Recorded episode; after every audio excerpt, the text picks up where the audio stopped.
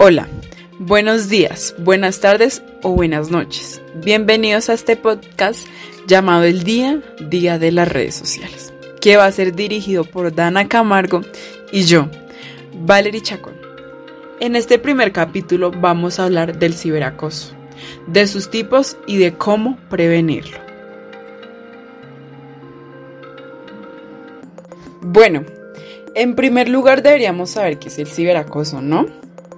El ciberacoso sucede de forma virtual y digital en cualquier plataforma. Trata de subir información personal y privada, tanto falsa como cruel de una persona, que hace que probablemente perjudique la reputación de esa persona.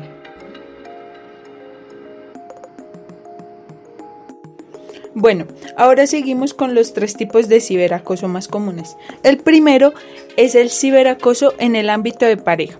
Este tipo de acoso lo sufren más las mujeres, a la hora de que tu pareja tenga acceso a tus cosas privadas. Esto puede afectar cuando ya no tengas ningún tipo de relación con esta persona. Puede que te empiece a escribir y amenazarte con publicar información privada que no desees que nadie sepa. El segundo es el ciberacoso a colectivos vulnerables. Este está dividido en dos. Uno de los primeros es el acoso a menores. Ellos están en una etapa de desarrollo de la personalidad.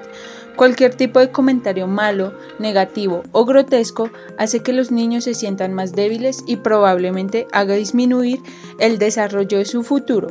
Y la segunda es hacia la comunidad LGTBI.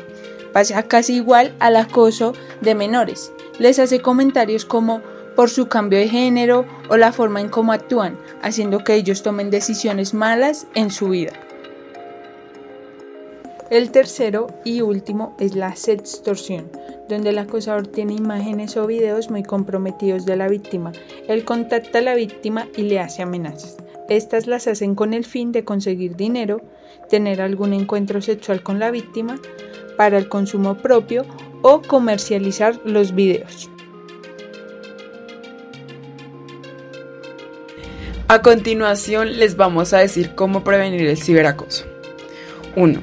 Si eres una víctima, lo mejor y lo más recomendable es decirle a alguien para que te pueda ayudar.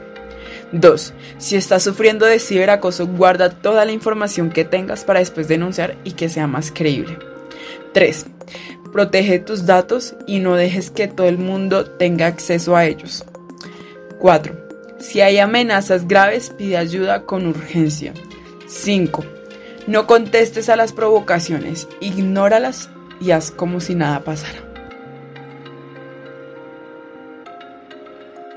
Bueno, oyentes, este capítulo acaba de llegar a su fin. Esperamos que les haya gustado mucho y nos vemos en el próximo capítulo.